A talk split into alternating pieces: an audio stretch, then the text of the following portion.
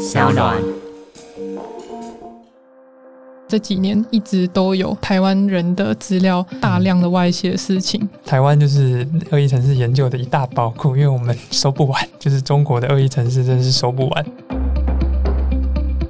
Hello，你好，我是志行，欢迎收听由独立媒体报道者和商浪共同制播的 Podcast 节目的 Real Story。在这边呢，我们会让你听见很多来自于现场的声音，我们会让你听见当事人自己说自己的故事，然后我们在这边会带给你很多调查报道的幕后，也会请记者来带你认识世界上正在发生的重要的议题。我们用说的，让你知道这些新闻背后到底是什么真正有意义的事情。今天想要跟大家谈一个可能大家有注意到，但是其实不知道到底它真正代表什么事情的一一个大新闻。呃，大家应该都知道，最近有一笔资料，两百四十万人的资料流出来了，它是一个资料库。那这个资料库的名字叫做“全球有影响力人士的资料库”，大家可以 Google 一下，然后看一下你自己有没有在上面，就是一个查榜单的概念。然后这个资料库呢是由谁建立出来的呢？它就是是有一个叫做振华数据公司，来自于中国深圳的一家公司。我们今天要来谈看这家公司为什么建立这个数据库。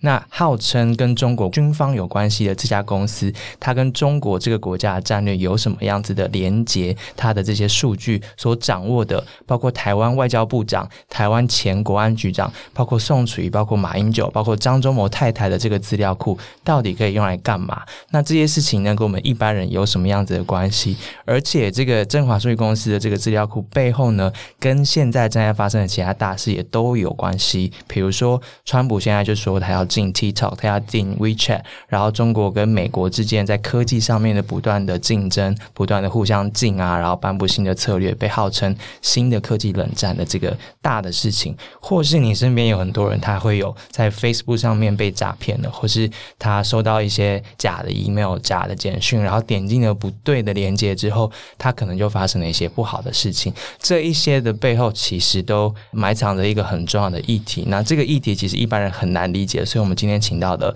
两位专家来帮我们解释，在后面到底是谁在攻击谁，他们怎么发动这样的攻击，那么每一个人呢，怎么成为这个战争当中的一个棋子，或是一个可能的受害者？所以今天要欢迎我们的专家，一位叫做 Sylvia，一位叫做哲成，他们来自于同一间公司，叫做 Team T Five。Hello，你们好。大家好，我是哲成，我是 Team T 五的网络威胁分析师，主要都在研究网络间谍，然后以及各式各样的网络威胁。那 Sylvia 呢？嗯、我是 Sylvia，跟哲成一样，也是 Team T 五的网络威胁分析师。什么叫做网络威胁啊？呃，对我们来说，网络空间大家都觉得用起来很便利，可是我们的工作就是找出可能会危害到你的地方，你不想被人家看到的资讯，然后被人家看到，然后不想被侵入的地方被人家侵入，这都是潜藏的威胁。了解。那这样的威胁可能会造成的伤害，就是可能有钱啊，或者是数据上面的遗失啊，或者是安全上面的这些，是不是？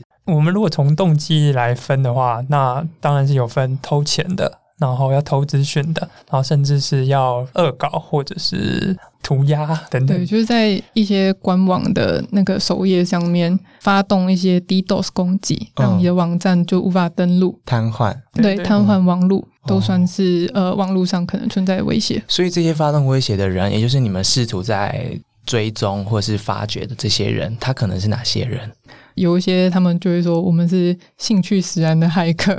兴趣使然的骇客。比方说像是呃今年那个 Twitter 的那个入侵案件，其实就是一群十七岁的青少年而已，他们也没有什么很厉害的背景，嗯嗯，所以骇客百百种，像是这种平常素人的也有，然后到国家级的都有，国家级的，但他们做的事情应该差别很大。从手法以及它的目标都会差异非常的多。我们的工作就是简商分类，就是我们要辨别说客户现在遭受到，或者是我们的伙伴遭受到怎样的攻击。那那个攻击可能是来自于恶作剧，甚至是来自于国家级的威胁者啊、要从他留下来的可哦能城市的证据，或者是留下来的恶意的足迹，我们来判断说。就算他这次是没有成功，可是他背后代表说你已经被盯上了，等等，这些东西都是我们要先做的第一步。了解。那从你们的角度来看，你们怎么看待振华数据这次这个新闻，或是流出来的这两百四十万笔的资料？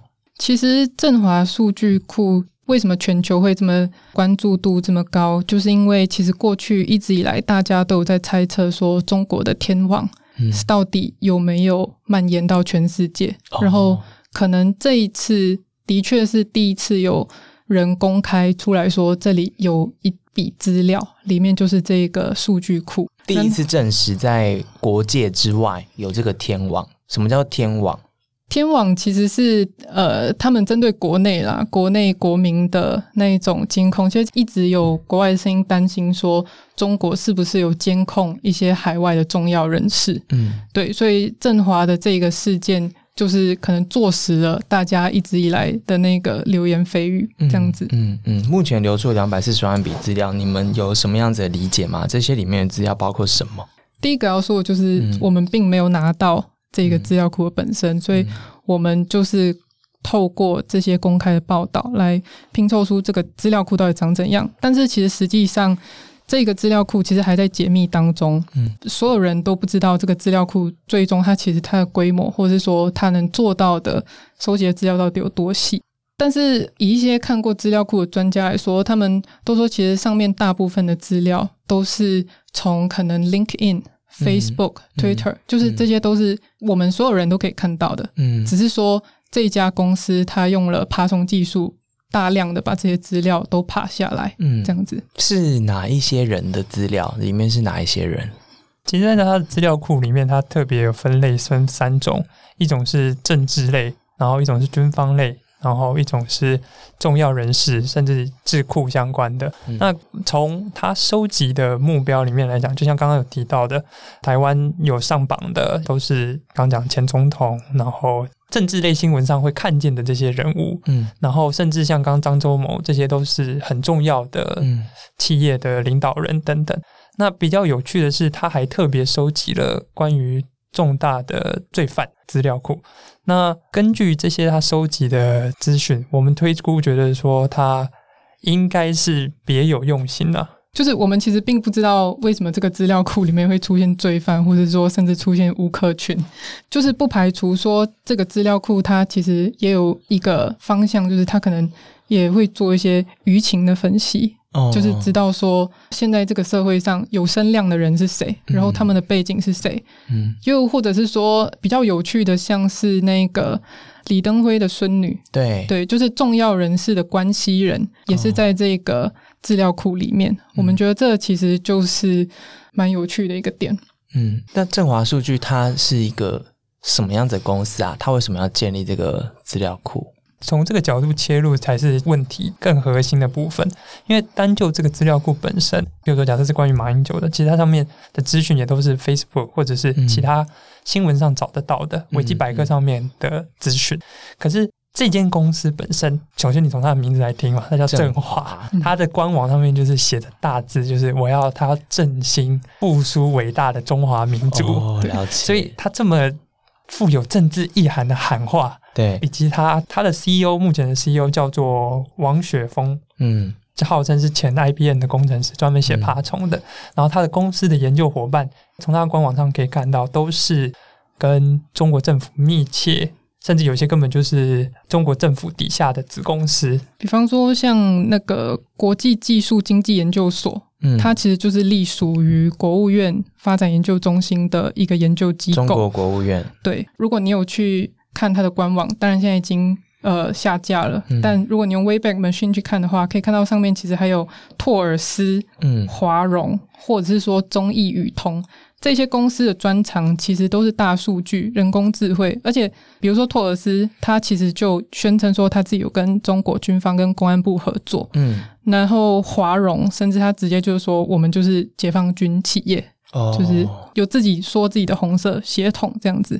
然后像是中义宇通，它其实也是中央宣传部国企的下面的一个子公司。所以这样子一家公司，然后它的名字叫做要振兴中华的振华，然后它的合作伙伴是这一些有红色血统的这一些机构，不管是学术机构还是商业机构，然后它在全球建立这个全球有影响力人士的数据库，这些拼图拼起来，你们看待这个事件会有什么样子的观点？其实，在专业的术语上来说呢，这个数据库就是我们一般会称为的社工库。那个社工指的不是社会工作者，嗯而是社交工程。社交工程，，对，social engineering。嗯，社工库呢，如果要简单的来说，其实它就是一个提供给骇客的联络部的概念。对、哦，通讯录啦，对，通讯录，嗯通讯录就是它上面就会写说，好，所以这个人他联络资料是什么，可能他的政治倾向是什么，他曾经在哪边服务过。哦，对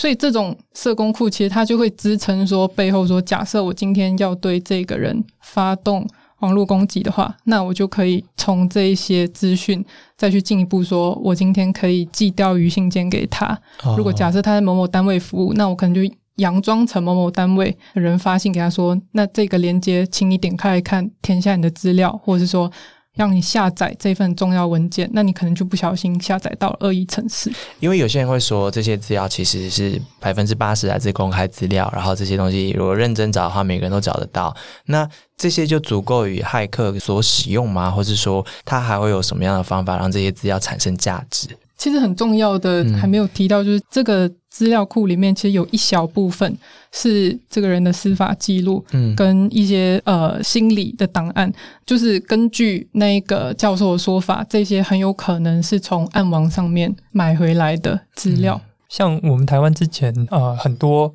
资料库的事件，包含像可能今年五月的时候，就有一笔在美国的，就是在暗网上发现，它有两千多万笔是由旧资料拼凑起来的台湾人的资料库，嗯上面有一些户籍地址、电话、身份证字号。哦那他如果能够借由那个资料库，再跟这个资料库再拼凑起来，那他可能就可以把他的社工库再升级，哦。变成更具有威胁性的东西。所以我们现在知道骇客有联络部，然后骇客有一个社交工程资料库，然后里面可以透过各种资料拼凑，然后去了解他想要了解的人。振华数据可能是其中一个。那我我知道你们的工作上面其实在面临很多就是各式各样百百种的骇客的攻击嘛，所以它是有一个几个步骤，然后慢慢可以确定他的对象是谁，然后下手嘛。在下手之前是有哪一些事情骇客会做的？其实这个东西就换位思考一下，嗯今天如果我是一个要骇客的人，骇客这种东西就比较像是打猎去出海捕鱼。假如我今天在大海里面，我要如何运用就是我手上的这些情报去捞出有价值的鱼？对，这件事情其实是很困难的。那在经过状况下，我们把这个第一个步骤就是收集这些相关的，包含可能可以针对的目标的资讯，叫 reconnaissance，中文翻成叫侦查。假设我要针对我好了，好啊，对，假设这边针对主持人这边对，那我可能可以借由这个资料库发现说，他他可能住哪里，朋友是谁，在 Facebook 上有哪些的人是他认识的名字，嗯。那我可以可以借由这些名字伪装起来，去送一些恶意的城市，或者是嗯。再获得更多的资讯，嗯嗯，跟你交涉几次。假设他知道你很喜欢吃拉面，好了，他就可能说：“哦我发给你一个什么拉面的优惠券，请你点进去填你的个资。”那其实这个就是我们刚才所说的 social engineering，是骇客最喜欢用的手法之一。社交工程就是找到你的弱点，然后骗你自己去掉入这个漏洞里面。嗯，我好像会填呢、那我如果填了之后会怎样？就请买我们家服务啊！我没有钱买，所以请你告诉我，我填了之后会怎样？呃应该是说这个东西在我们的术语里面有个专业术语叫做 kill chain，对，它叫做狙杀攻击链，它就是借由 reconnaissance 之后，嗯针对那个系统去写相关的恶意的病毒、电脑病毒、哦。或者是什么的东西，嗯。然后在里面找寻，比方说，假设像你们采访，可能嗯。有一些本来不应该出去的资料，哦，然后我可以借由在里面找到这些有用的资料之后，我把它拿走，然后可以 find the asset，可以再找到我的 asset，对这一套完整的这个狙杀链，可能你会觉得说，啊，我自己的资讯可能还好，可是你相对来讲，你可能就给了骇客另一把钥匙，去通往你身边附近认识的那些人。哦，就是比如说我可能访过谁谁谁，假设我访过蔡英文，总统蔡英文，然后我可能就有联络他的方式，是。或者是我掌有他的某一些资讯，然后他可能就会来我这边，因为我爱吃拉面，然后他知道，所以就就可以从这边得到这样子。对，那这一次我们谈中华数据，所以中国利用这样的手段，对国际来说，或对你们产业来说，中国的角色在这里面扮演什么样子的重要性？中国一直是呃，在呃过去的时间点，他们一直有认真的在培养自己的骇客，嗯然后培养他们自己的网络的网军，对真正的说网网络作战从部队。从从事网络攻击的部嗯。队，其实从最初是二零一四年，美国有了第一份起诉书，嗯。去起诉中国的骇客打到美国的国家里面，然后从二零一四年开始到今年，其实陆陆续续已经有七次的起诉。那这七次起诉的对象其实又不仅限于说有军方背景，可能有一些是解放军，但其实有一些其实是民营的企业，嗯对，但是他们可能就是透过外包的方式来替国家或者是政府单位，就是对外去收集一些资料。那比较严重的是，或者是说跟振华数据比较相关的是，在二零一七年的时候，其实他们就有害进美国的那个信用评级机构的巨头 Equifax，嗯，当时就偷了一点四亿美国公民的资料。信用评比机构的资料其实是很私密的欸，对，它其实就会包含说，可能你平常使用的信用卡、你的银行、你使用的银行，然后你的那个，消费记录啊，对对对对，对，就从那一次的事件，我们就可以知道，其实中国一直有这个野心，要去收集别的国家公民的这种个资的行为。一点四亿耶，美国也才三亿人，对啊，所以一半的人的这个完整的资料，其实他们已经拿到了。对，从过往的判决，我们可以看到中国的网络作战的实力是有办法攻下这么严重的，可以获取这么庞大的资讯，并且让这些资讯为他们所用。我们就会担心说，如果我今天他们这个东西只是一个前哨，那他后续还会有什么样的动作？那这个是我们比较会担心的。从一四年到现在的七次的起诉，除了起诉之外，我们能够抓到他们吗？就是做这些恶意的攻击行为的人，我们能能够怎么办？起诉这件事情之外，我们要怎么样真的抓到这些行为者？这个其实就是很棘手的地方，因为嗯如果假设他没有踏入美国国土的话，基本上他是不太可能会被抓起来。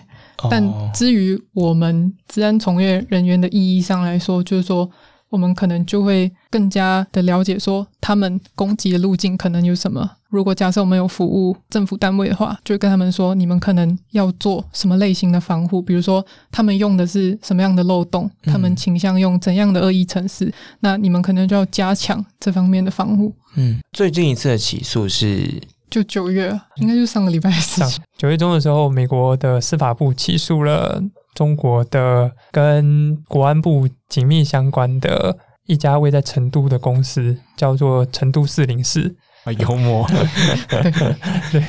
然后他起诉了他的公司的老板以及他的科技主管，因为他们涉嫌罪证列出来是他们有针对几乎全世界的各个国家有去里面偷资料，还有针对台湾的某一个大学做攻击，然后偷了嗯，六万多人的资料，某一间大学里面六万多人的资料，对，对。还有台湾的一家企业，那要怎么证明他们偷了这件事？要怎么抓到他们？其实这一次的事件，它主要抓到的方式是美国的司法部先抓到了帮这间成都四零四洗钱的马来西亚的公司，两个，然后两个。两个人，然后把抓起来之后呢，经过了一番折腾，然后才发现说，哎，原来帮你在做的是一个骇客公司，这个骇客是不是就变成是洗钱的重要嫌犯嘛？然后他嗯借由大规模的去检视这个嫌疑的公司的人，发现说，哇，一看不得了。哦，他其实是在帮跟中国政府紧密相关的，他们之前已经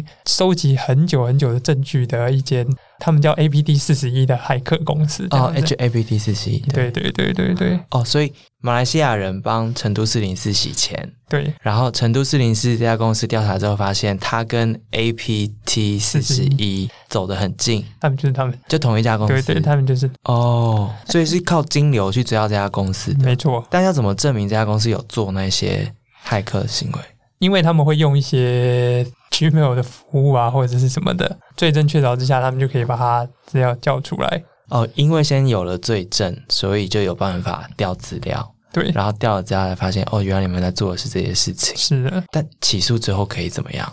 希望中国政府把人运到美国。这发生过吗？没有，没没有有，没有，从来没有。所以起诉也只是说，哎，我知道你了，然后我们知道你们的坏事，对，就这样。从从你的表情觉得好像很没有什么。对啊，所以其实大家不能对这些骇客怎么样哎、如果他不是我们国家的人的话，这个就是我觉得网络空间的，这可能就离今天的议题比较远，这就是嗯另一个难点的地方。因为现在网络的东西越来越发达，全世界嗯网络接在一起。那我从这边这样子算是发起一种所谓的战争，或者是肯定是犯罪。所以它其实是一个外国没有办法所制裁的一个犯罪行为。所以如果有国家的力量或是国家扶持的这样子的骇客的团体的话，它其实如果为了国家利益而做，但是其他国家其实也不能反制就对了。他虽然知道哦你来打我，但我没有办法打回去，我只能说我知道是你打的哦，这样。就说我们能做的，就是可能国际之间，像是不同的治安公司或者是研究单位，你去研究说哪些东西、哪些手法就是属于他们的，那所以我们可以做防备，对对做防备，就是嗯你也没办法。就是说，我们做治安公司的角度是最重要还是防护这两个字。嗯，那我们去拆解他们，有时候这种归因，就是把这个攻击归类到确切到底是谁、哪一个人这件事情，其实比较偏司法部门的工作了。嗯我们的职责是协助我们的客户去抵抗这些，比如说最新的手法、嗯最新的漏洞等等这样子。嗯，所以现在大家都很关注中国在网络上面做的这些威胁或是攻击啊，或是你看振华数据这样子的公司出现，大家都很关注。然后最近川普跟中国之间也开始互相禁用彼此的科技技术或是彼此的软体。我们应该怎么看待这件事情？就是说，中国用这些手法，刚刚讲没有办法救责、没有办法反制的这个网络上面的攻击的手法，它达成了什么样子的效果？为什么现在我们要这么关注它？是它真的影响了世界的秩序吗？影响了其他国家的什么什么吗？其实说没有办法反制，也倒不全然是这样子啦。因为像美国他们在八月初的时候有提出了所谓的净网 （Clean Network） 的计划。那 Clean Network 里面就直接提到，就是我们就呃，是要五路夹杀，他直接就点名说，我们不希望有恶意的服务提供商来进入我们的服务，然后其中一个就是中国共产党，所以像是无论是在电缆啦、电信啦、应用程式，然后那一些呃应用商店，然后那个云端，对，伺服区、云端这五个通路里面，他都不想要有中国参与建设，因为你过去的历史劣迹斑斑嘛，你的信用就不好，所以这个其实就是国际之间就是防护可以做到的程度。就以刚刚的判决的例子吧，其中有一个很有名的判决是，他们中国政府透过了既有人的实体的人去碰触你的间谍行为，跟网络间谍的网络间谍行为，然后偷他们一个商用飞机的相关的重要的引擎的资料，哦。然后回来之后，他们就自己超音感美做了一台仿造的飞机，哦。然后再回到刚刚那个 APT 四十一的 case，其实它上面新闻上面写的台湾的能源公司，其实调查局在五月的时候就写新闻稿，嗯。他那一间公司就是其实就是台湾中中油嘛，对对，嗯。其实就是中新闻上有写，对对，嗯。其实就是中油。嗯。那这一个中油当时的事件，大家也知道嘛？那个骇客攻击进去之后，他就放了勒索软体，那导致中油的服务就大宕机。那他今天如果他丢的地方再丢再准一点，他如果丢在一些嗯不是中油，假设是台电，嗯那假设是医院呢？嗯那假设是别的重要的基础建设单位，是不是就更有对我们的整个国家会造成相对性的伤害？其实就在前几天，德国的一个医院收到一个勒索软体嘛，然后就是骇客，然后他就是侵入了他们的系统里面，然后勒索他，然后所以让医院停摆，然后就是有人就是死掉，因为这样死掉，所以其实就像你说，他丢的准的话，他真的是可以造成伤害。对，但川普这样子的表态，或是他这样子的立场，可能也跟选举有关系，也可能是一种谈判的手段等等。但他的确是点出了在中美之间，这是一个战火很频繁的一个战场啦，在骇客攻击上面。那你们这样子看？这些网络上面的威胁，我我想理解一下，在台湾来说，网络威胁的危险度有多高？跟其他国家比，然后大家很容易遇到的威胁是哪些？台湾一直都是中国非常重要的他想要获取资讯的地方。对，所以当然就是针对台湾的攻击并不会少。对，所以对于台湾实质的影响到底有什么？那其实我们就看到。过去可能这几年一直都有台湾人的资料大量的外泄的事情。其实我们看到每天在那边收分析恶意城市，就知道台湾就是恶意城市研究的一大宝库。宝库，宝库，因为我们收不完，就是中国的恶意城市真的是收不完，一直来。那我们过往协助非常多的单位，因为台湾就处在一个很。关键的战略位置，对关键的战略位置，然后这些骇客都会很追我们这边相关的实事。假设在某一些政治事件要发生之前或发生之后，他们都会针对我们的很多，包含学者、包含政界人士，有做出相对应的钓鱼信件，甚至去收资料等等这样子。恶意城市的宝库是说它会不断的变形，然后不断的进化，对，它会不断的进化。可以举例吗？像在一个攻击事件里面，那研究员就会唠叨说，他可能是木马城市，他有可能是挖矿城市。研究员就会针对这个恶意城市，为了方便这个 community 里面的人研究，就会为他取一个名字。嗯，那有时候就会发现说，可能几个月之后，可能又有攻击，然后可能就会是这个恶意城市的变体，城市码长得很像，但是可能有一些优化过部分。所以其实像。振华数据上面有两千九百人的台湾人的这个事情，然后还有刚刚提到台湾作为测试不同恶意城市的一个宝库，然后在中国不断这样对外发出攻击的时候，我们都可能是第一波受到攻击的对象。振华数据的网站上面有一句话，我觉得我我是蛮惊讶，他就说因为这些数据，然后他们掌控他们的分析，所以他们可以达到呃逆转舆论、改变舆论的成果。这个是在夸大吗？还是？说他是在讲什么？以目前如果他只有两千多个人的台湾人资料库来说，可能对我们来说，我们就觉得这是有点夸大的。但如果假设说他今天的资料库不是两千个人，而是两千万个人的话，他就可能演变成像是说，我今天就可以看到整个社会民意的走向、舆论的走向，然后我可能就知道，呃，我投放一些怎么样子的内容可以激起。人民之间的对立其实也是一种，他甚至不用说“我希望你支持中国共产党”，他只需要造成社会上的分裂，其实就可以达到他的政治目的。就跟呃前几年那个剑桥分析很像，就是他们那家公司大量的爬了呃美国的那个脸书用户之后，他就可以知道说我要针对可能哪些州。摇摆州，或者是说我要针对哪个地区的人投放怎样的政治类广告，然后就是有意的去把那个选举的结果变成是可能是他们想要的。但你们的报告里面其实有提到说，中国不一定有它的剑桥分析，但是它有它自己的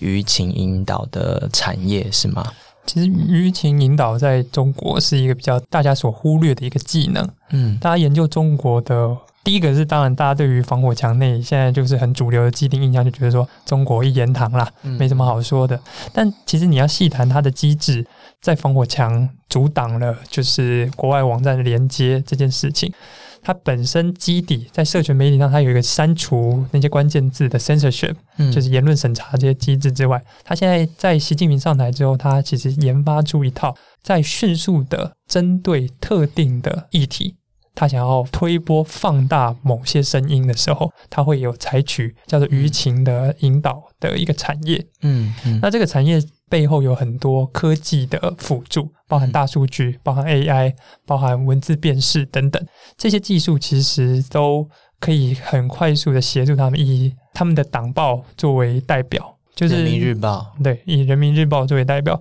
人民日报在二零零八年的时候就有针对舆情这件事情开了一个舆情中心。十二年前，对，然后在舆情中心底下，他又开设了一间大数据分析公司，因为他们意识到说，必须要及时的针对，因为网络这个东西一个不小心点燃了，对，它可能会变成实体的一个。政治的，他可能会有实体的活动，对实体的活动，然后他会号召着。那在这个网络的舆情，要如何去带领，及时的能够让某一个方向的声音去盖过另外一边？嗯，这件事情在中国的社群媒体，在墙内这边，他们已经练到一个我们认为是非常炉火纯青的一个技术了。因为十二年前，其实脸书都还没上市，诶，在台湾。那时候的脸书也没有这么流行，连 Line 都还没有出现。对，那那时候他们就做了这个嗯舆情分析的一个数据的应用。我们提一个例子好了，就像今年初肺炎开始要爆发的时候，我们就突然发现到说，中国网络上开始有些人说，呃，李文亮的事情，或是说可能有些地方这些医院开始有一些不明的这些肺炎的时候，中国官方就开始大量的去推波所谓美国流感死了很多人的这个新闻，对，所以他们当时其实就很快的掌握到说，网络上有个火苗开始要烧了，我们要赶快扑灭它，然后我们要投更多这些我们认为可以激起他们另外一方面的情绪。其实光讲这件事情，他就是需要做到一些事，比如说他要先理解现阶段大家在讲什么，所以他要监控，然后分析，然后做出舆情的报告跟 sense 大家的情绪是怎样，然后有哪一些节点、哪一些关键的人在说什么样子的话，然后他们还要想出来说，我接下来要引导大家去讨论什么，所以他还必须牵涉到，他还要给另外一套的材料让大家去吵架，对对，或者让大家有情绪，所以他除了理解、侦测、监控之外，他还要散播跟生产新的一套让大家讨论的东西。所以他这个一来一往之间，它其实牵涉到相当多的环节、服务、技术、产品也好，这些全部是绑在这个舆论引导产业里面吗？我们自己的观察是没有错的，尤其是侦查这一块，嗯大家都以为说你在中国发就是不好的字句什么，但其实它中国的那个 censorship 就是言论审查的名单不是那么非黑即白。当然有一些是绝对是关键字是你绝对不能讲，嗯但它有很多东西很多字。在现在这个时间点是灰色地带的字，你光是你站在中国政府的角度想，你要如何监控这些字？对啊，所以你一定要有一个机制，有一些科技可以帮助你去做这件事情，帮你去阅读说现在的关键字是什么，甚至要帮你做到基本的判读，说这个 sentiment、这个情绪、这些字词是不是可能会对中国政府的统治造成什么样的挑战。那这些科技其实有非常多的公司正在帮他们做这件事情。所以其实振华数据公司其实只是产业里面其中一家公司，然后有其他的公司，他们负责不同的功能，对，提供不同的服务。嗯我在你们报里面看到一家叫军权数据的公司吗？对，有一个叫做军权舆论，对对，它有一套系统，就是号称说可以监控境内，其实甚至境外。他们甚至在他们的官网上就直接写说，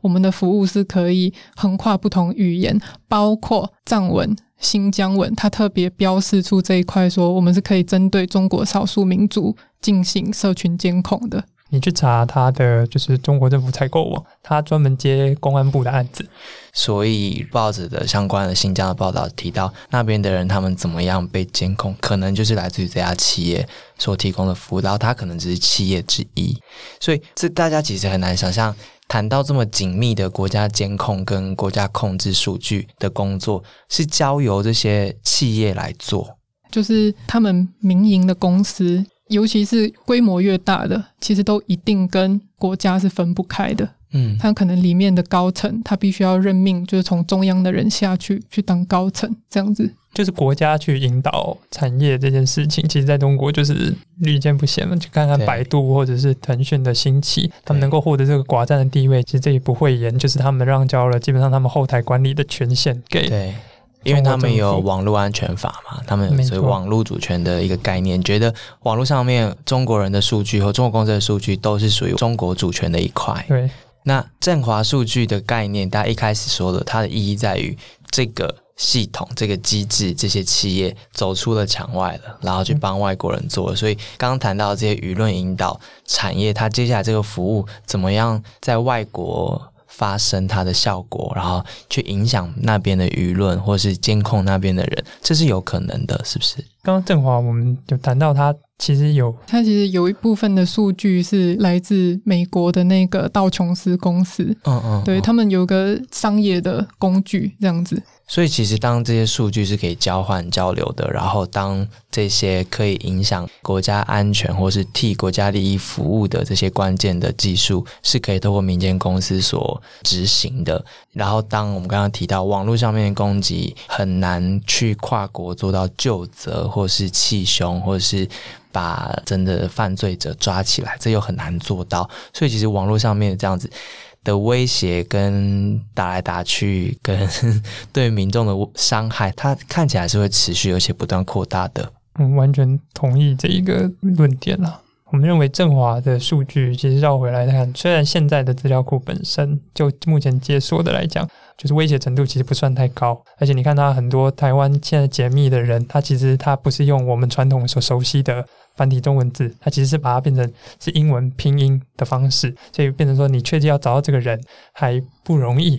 可是这个资料库的拼图本身，再结合过往中国政府的习性，就从起诉书看到，他们会大量的有。外包民间的公司，然后让这些民间公司作为他的一个掩护，然后去执行他交办这些任务，甚至连他们自己在国内的舆情的引导，他们都是委由这样的方式去去做。所以这个部分，我们就觉得这一个振华可能只是像一开始讲的，只是一小块的其中一个拼图。而且正华数据这件事情带给我们最大的启示，应该是说，它再一次提醒我们，其实社群上公开的资料，当你去做大量的收集的时候，它本身就是一个非常具有，无论是商业价值、战略价值，都是一个很有分量的一个东西。嗯，当这个东西它不只是重要人士，它扩大到。个人的时候，然后你再经由一些大数据的处理，你就可以看到，其实关于很多你想要勾勒出来的样子，就一般人其实不会有这样子的理解。对，又或者是说，可能过去因为剑桥分析没有，可能台湾的民众没有关注这一块的话，可能会不太了解剑桥分析当时对于大家的一个警讯，就是说你在社群上，你是不是自主透露了很多有关于你自己的弱点。其实会让骇客有机可乘的。对，其实我们每一天在打卡或是干嘛的时候，我们都默默在帮某一个人建制了关于我们的资料库。对，没错。非常感谢今天两位来这边跟我们一般人对话，